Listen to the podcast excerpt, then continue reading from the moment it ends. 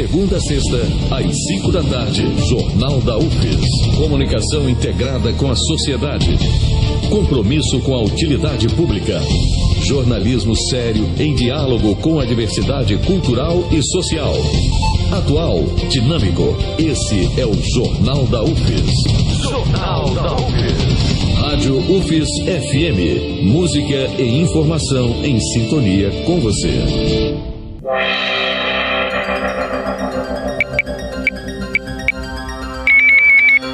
Boatos sobre a transparência do sistema eleitoral. Compartilhamento de informações falsas. Propagação de discurso de ódio. Esses são alguns dos problemas que a desinformação pode causar durante as eleições deste ano. Os riscos que esse tipo de conteúdo pode representar para a democracia são motivo de preocupação dos eleitores brasileiros, como aponta uma pesquisa divulgada pelo Datafolha em março deste ano. Para 82% dos entrevistados, as fake news divulgadas em aplicativos de mensagens e redes sociais podem influenciar de alguma forma o resultado das próximas eleições. Para 60%, a circulação de fake news pode influenciar muito.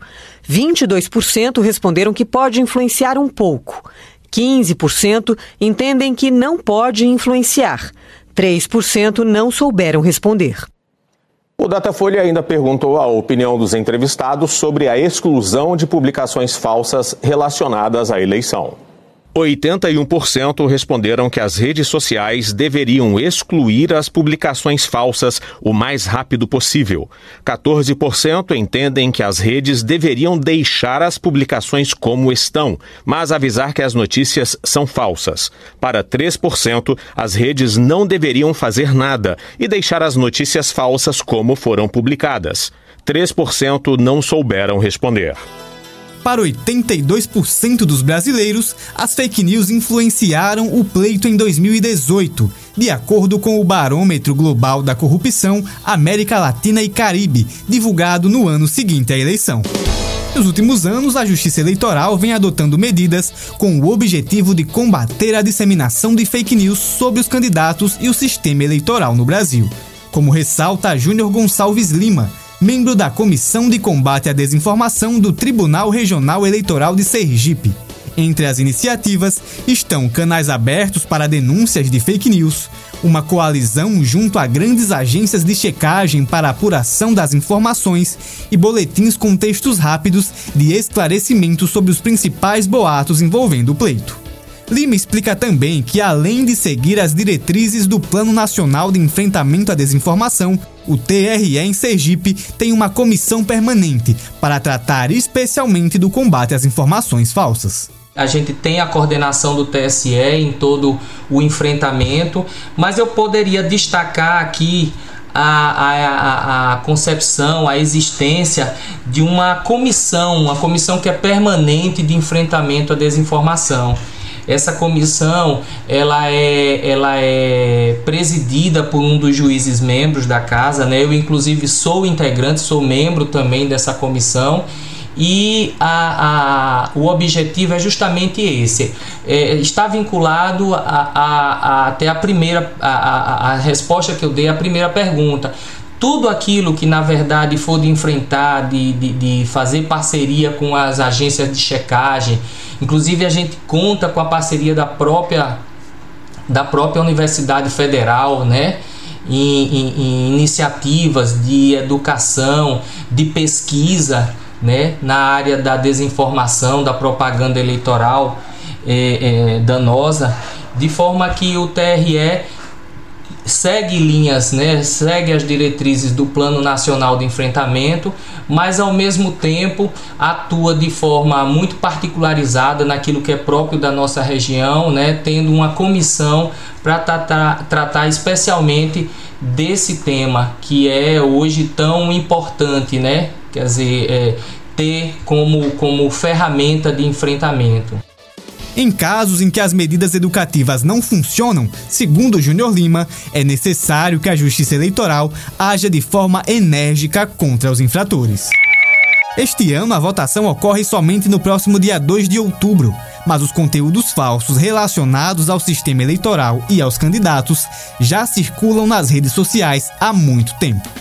No dia 30 de junho de 2022, o Tribunal Regional Eleitoral de Sergipe deferiu uma liminar a favor do senador e pré-candidato ao governo de Sergipe, Rogério Carvalho, do PT, num processo que corre na Justiça sobre uma publicação falsa de um site de notícias. A decisão determinou a exclusão da notícia falsa relacionada à pré-candidatura de Carvalho. Segundo o site, o candidato teria confessado ter realizado disparos em massa através de aplicativos de mensagem. A justificativa para a exclusão, de acordo com a Justiça, é a suposta propaganda eleitoral antecipada negativa através de fake news. Em 22 de julho, a Justiça Eleitoral em Sergipe acatou o pedido feito pela assessoria jurídica do Podemos contra um blog pela publicação de uma fake news contra a delegada Daniele Garcia, candidata ao Senado.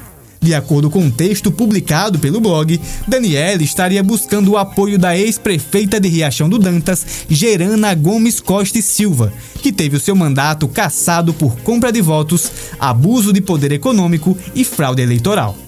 Porém, ao avaliar a argumentação da defesa, o desembargador José dos Anjos entendeu que o blog publicou uma notícia desinformativa, que também constitui-se em propaganda antecipada negativa em desfavor da candidata.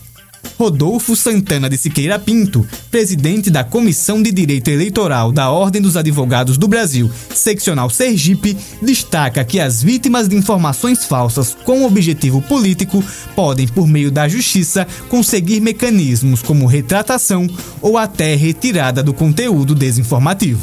Em geral, a vítima da desinformação, quando violada sua esfera jurídica, deve se socorrer claro que por meio de advogados e advogadas, ao judiciário. Há mecanismos jurídicos que permitem não só a retratação, bem como a retirada do material danoso, se for o caso, do ar. Sem prejuízo, é claro, de eventual indenização. Como um vírus, as notícias falsas são disseminadas facilmente e geram mais engajamento que as verdadeiras, como aponta o estudo Desinformação Online e Eleições no Brasil, divulgado pela Fundação Getúlio Vargas. Há três dias das eleições municipais em 2020, as fake news sobre o sistema eleitoral brasileiro geraram mais engajamento que as notícias de fontes confiáveis. A pesquisa concluiu que links com informações falsas ganham força em anos eleitorais, mas não deixam de circular em anos em que os brasileiros não vão às urnas. Em sete anos, foram identificadas mais de 337 mil publicações que colocavam em dúvida a lisura das eleições brasileiras.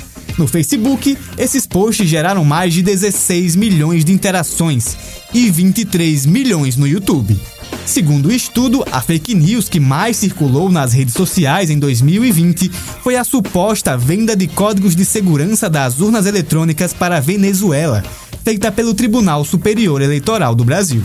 Na dissertação de mestrado no programa de pós-graduação em Direito da Universidade Federal de Sergipe, Júnior Gonçalves pesquisou os limites da liberdade de expressão e o controle da propaganda eleitoral negativa e irregular ofensiva no processo democrático brasileiro. Segundo ele, mesmo à espera de um código eleitoral que trate da desinformação de forma específica, a Justiça Eleitoral já possui um sistema eficiente para combater as fake news. Esse enfrentamento jurídico se dá de forma muito subsidiária, né, com expressões como fraude, como abuso, abuso de direito, é, como violação, é, como conduta vedada muitas vezes. Então são expressões, digamos assim, subsidiárias, são cláusulas gerais em que o, o, o, o não, não, não ataca diretamente né, o problema das fake news. Até então, isso é algo que vai ser corrigido em parte pelo Código Eleitoral, né, que está em vias de ser aprovado, já está no Senado, já passou pela Câmara, né? Então a gente a, a, a, a tendência é que a gente tenha uma legislação específica tratando justamente da desinformação. Então é por isso que eu digo, ainda que essa, que essa legislação não venha, a conclusão que eu tenho, que eu cheguei, é que a gente tem sim um sistema suficiente e eficiente para combater as fake news. Gonçalves também aponta a dificuldade que tem o direito para acompanhar o rápido desenvolvimento das tecnologias de comunicação. Eu faço essa ressalva no meu trabalho que é em relação à dificuldade né, que o direito tem em acompanhar as mudanças propiciadas, sobretudo quando essas mudanças dizem respeito ao, às novas tecnologias de comunicação, né, de informação e comunicação, que são as, as, as abreviadas TIC. Né? E quando diz respeito, sobretudo, ao, ao, ao direito eleitoral. Né? Realmente há uma dificuldade muito grande em tratar em um direito regulamentar a tecnologia por causa justamente da, da própria característica da tecnologia que é esse avanço celere, né? Toda vez que o direito alcança, ele acaba se distanciando, né? Porque não porque é, é, por culpa dele, mas porque a, a, a tecnologia avança mais rápido. Na próxima reportagem, você vai entender os desafios do jornalismo profissional diante das fake news. Com supervisão de Josafa Neto, Johnny Oliveira para a Rádio UFES FM.